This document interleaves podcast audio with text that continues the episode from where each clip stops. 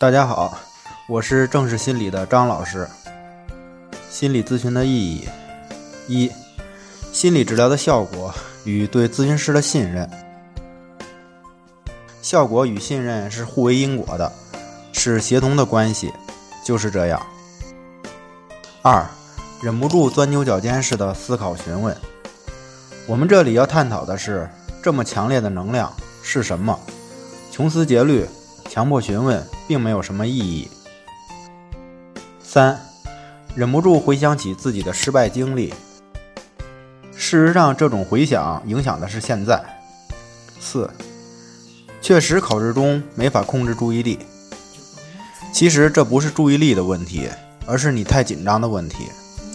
五、静不下心来。